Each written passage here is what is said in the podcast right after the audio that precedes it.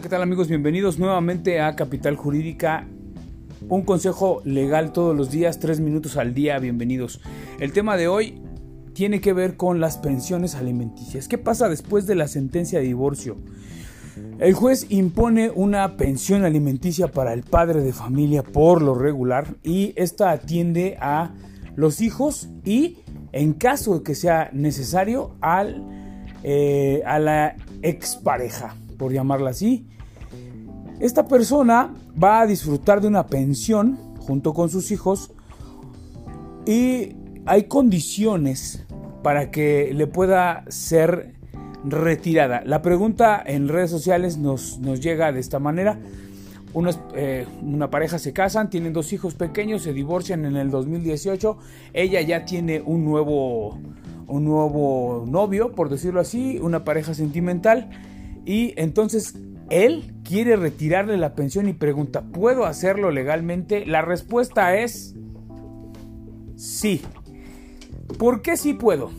Por tres razones. En la Ciudad de México el artículo 288 del Código Civil en el párrafo final establece la forma en la que le puede ser retirada la pensión y las razones por las que le puede ser retirada la pensión alimenticia a la excónyuge. Y esto es por tres. Primero, porque contraiga nuevas nupcias, es decir, que se vuelva a casar. Dos, porque viva en concubinato con una persona que sea acreditable y verificable el concubinato. Esto hay que tenerlo muy en cuenta, porque las reglas para el establecimiento del concubinato dicen que son, primero por el transcurso del tiempo, dos años efectivos de convivencia o haber tenido un hijo en común.